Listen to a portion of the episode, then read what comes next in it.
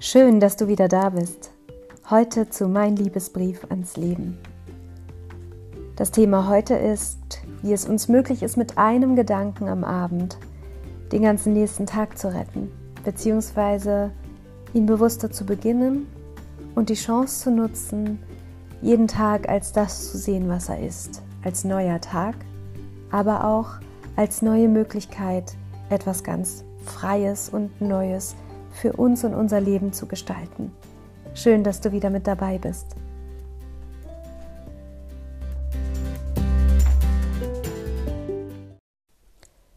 Jeder Tag birgt doch im Prinzip das Gleiche für uns. Morgens klingelt meist der Wecker und wir machen ihn aus und der erste Gedanke, mit dem wir zum Wecker greifen, entscheidet oft über den Tag. Wenn der erste Gedanke ist, dass, oh Gott, jetzt schon, also viel zu früh, oder okay, der neue Morgen ist da, es geht los. Und dieser Moment ist entscheidend und oft vergessen wir, dass das, was wir denken, bevor wir ins Bett gehen, und das, was wir zuerst denken, oft in Zusammenhang stehen. Das bedeutet also, wenn man eine gute Hygiene am Abend schon entwickelt, indem man ganz bewusst etwas denkt, womit man auch am nächsten Morgen aufwachen möchte, dann ist es viel leichter, morgens das Weckerklingeln entgegenzunehmen. Letzten Endes überrascht es uns immer, wenn der Wecker klingelt, nur ist auf diese Nuance von dem Gefühl, was dann aufsteigt, schon in uns angelegt dadurch, wie wir abends ins Bett gegangen sind. Wenn du nun also abends ins Bett gehst und denkst, Danke für diesen wunderschönen Tag. Danke für alles, was ich gelernt habe. Und danke, dass morgen eine neue Chance auf mich wartet und ich gut gelaunt aufstehen werde und diesen Tag nutze, diese neue Chance.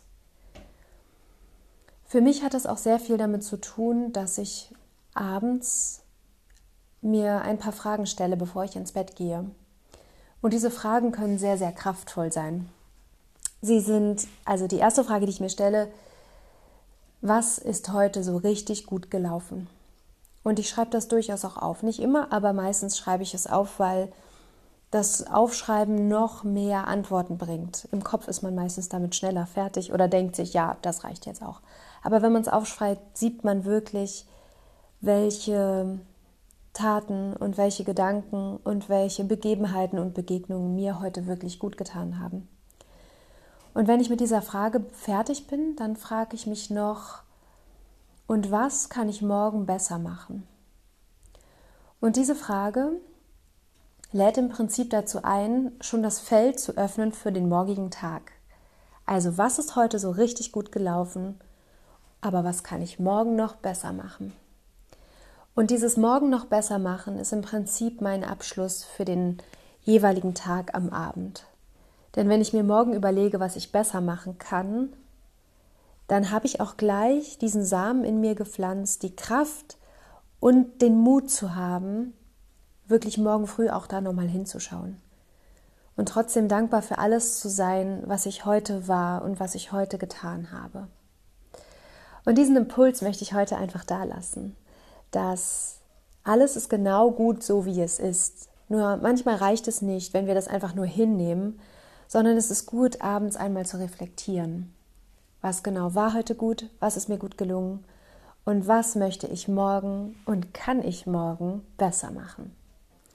Somit wünsche ich dir heute einen kraftvollen Tag, wann immer du das hören wirst. Und vielleicht probierst du das heute Abend mal aus und legst dir ein Buch neben dein Bett und schreibst einmal auf, was war heute richtig gut und was kann ich morgen besser machen. Hab einen schönen Tag.